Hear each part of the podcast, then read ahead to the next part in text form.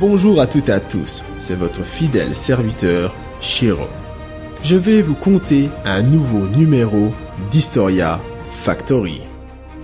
Nelson Algren, un outsider engagé. Un romancier dénonciateur. Aujourd'hui, nous partons à la rencontre de l'écrivain du livre L'homme au bras d'or, Nelson Algren, qui était l'amant de Simone de Beauvoir, dénonçait différents pans de la vie. Rendons-nous en 1931. Maintenant qu'il a fini ses études et qu'il a obtenu son diplôme à l'université de l'Illinois, Nelson Algren Abraham va pouvoir se lancer dans le monde du travail. Mais pas celui qu'il voulait. En effet, son but est de devenir journaliste. Or, aujourd'hui, cela fait deux ans que la Grande Dépression a commencé et que la vie se complique de plus en plus. Alors, clandestinement, il grimpera à bord de wagons de marchandises pour se rendre dans le sud-ouest des États-Unis. De temps à autre, il acceptera différents métiers. Ainsi, nous pourrons le voir travailler dans une station-service, en tant que vendeur de porte-à-porte, ou encore dans la section des maladies vénériennes du bureau d'hygiène de Chicago. Mais c'est lorsqu'il anime avec Jack Conroy la revue Unville qu'il commence à toucher peu à peu à son domaine. Grâce aux différents lieux qu'il pourra visiter comme Minneapolis, le Tennessee, l'Alabama, la Nouvelle-Orléans ou encore le Texas, Nelson Algren trouvera la toile de fond de son premier roman. L'homme s'est décidé, lorsqu'il était dans ce dernier état, il sera écrivain. Or, avant de retourner à Chicago, il a besoin d'une machine à écrire. Il décidera donc d'en voler une. Ce larcin lui vaudra quatre mois de prison à Alpine. Bien sûr, il n'y a pas que ces environnements qui vont agrandir son imagination, puisque lors de tous ces périples, il rencontrera différentes personnes. Nous pourrons donc le voir en compagnie d'un homme avec une plaque de fer dans la tête, des vauriens dans un bordel ou à la table d'un jeu de bonneteau dans une fête foraine. Mais la guerre arrivant à grands pas, il s'engage comme soldat dans le service médical de l'armée US. Or, cela ne l'empêchera pas de continuer à écrire des nouvelles et des récits semi-autobiographiques.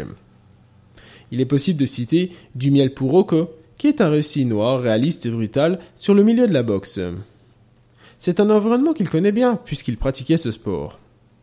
Ce texte inspirera partiellement le film de Robert Ruiz, Nous avons gagné ce soir. Lorsque la guerre se termine, Nelson Algren revient à Chicago. Il faut dire qu'il connaît bien cette ville puisqu'il y a grandi. En effet, quand il avait trois ans, sa famille d'origine juive, suédoise et allemande y déménage, suivant son père machiniste, qui n'a jamais cessé de faire faillite. À force de travail, de persévérance, Nelson Algren deviendra avec James T. Farrell et Richard Wright un des meilleurs romanciers de la ville. Mais c'est l'année 1947 qui marquera sa carrière. Elle accueille une nouvelle création, mais pas que. En effet, alors qu'un recueil de nouvelles appelé Le désert du néon sort, Nelson Ogren va rencontrer une femme. C'est grâce à un ami, qui était traducteur de français, qu'il fera la rencontre de Simone de Beauvoir. Lors de leur premier rendez-vous, l'homme emmènera la femme dans un bar miteux, puis, plus tard, ils visiteront un refuge de sans-abri. Le lendemain, Nelson Algren emmènera Simone de Beauvoir découvrir la chaise électrique, les salles psychiatriques, les spectacles burlesques vont marcher, ainsi que le zoo de la ville. Cette histoire d'amour durera 15 ans. Passionnée, elle sera relatée par Simone de Beauvoir dans Les Mandarins en 1954. Ce seront plus de 300 lettres qui seront échangées entre les deux amants. Durant cette relation, de nombreuses œuvres verront le jour, la plus connue étant peut-être L'homme au bras d'or en 1949. Ce livre raconte l'histoire d'un drogué qui ne trouve que dans la mort une issue à sa révolte. Cette œuvre a fait scandale. Catégorisé de livre obscène, il aborde un sujet immoral. Or, le succès est là, et en 1955, il sera adapté au cinéma par Otto Preminger, avec Frank Sinatra et Kim Novak. Une fois que L'homme au bras d'or est sorti, différentes œuvres suivront. Ainsi, il est possible de voir Chicago, Le ciel de l'enfer, sortir en 1951 non conformiste, sortir en 1953, ou encore La rue chaude de 1956. Ce roman sera lui aussi adapté au cinéma par Edward Dmytrik, un réalisateur canadien, et inspirera la célèbre chanson de Lou Reed. Bien sûr, il y aura d'autres livres qui seront écrits. Néanmoins, toutes ces créations ont plus ou moins la même base, celle d'un reflet réaliste de la vie américaine. Avec son thème de la vie des marginaux et du sous-prolétariat urbain, Nelson Algren montre le déterministe social qu'il peut y avoir dans les bas-fonds de Chicago. Ces personnages sont des êtres hauts en couleur ou pitoyables. Ils se détachent de manière tragique sur un arrière-plan d'humains destiné à provoquer la réflexion sociale et politique. C'est dans les bars mafieux, les salles de boxe et les meublés sordides qu'il puise toute son imagination. De plus, c'est le premier écrivain à mettre en scène un anti-héros drogué dans L'homme au bras d'or. Nelson Algren avait un style bien à lui.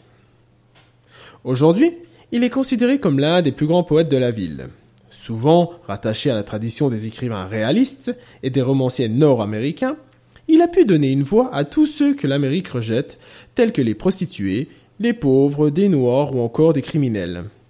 Mais cela n'a pas plu à tout le monde. C'est pour ça que le FBI avait un dossier de 500 pages sur lui.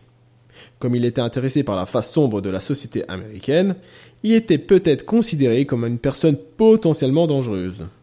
Or, aucun élément précis n'attestait du caractère subversif de ses écrits. L'on sait toutefois qu'il était un outsider engagé politiquement en faveur des époux Rosenberg ou contre la guerre du Vietnam. Finalement, c'est peut-être pour ses convictions qu'il était surveillé par le FBI. Quoi qu'il en soit, malgré tout ça, cet homme, aux onze livres écrits et aux millions d'exemplaires vendus, a obtenu plusieurs distinctions. Notamment pour son livre L'homme au bras d'or, c'est le premier écrivain à gagner le National Book Award en 1950.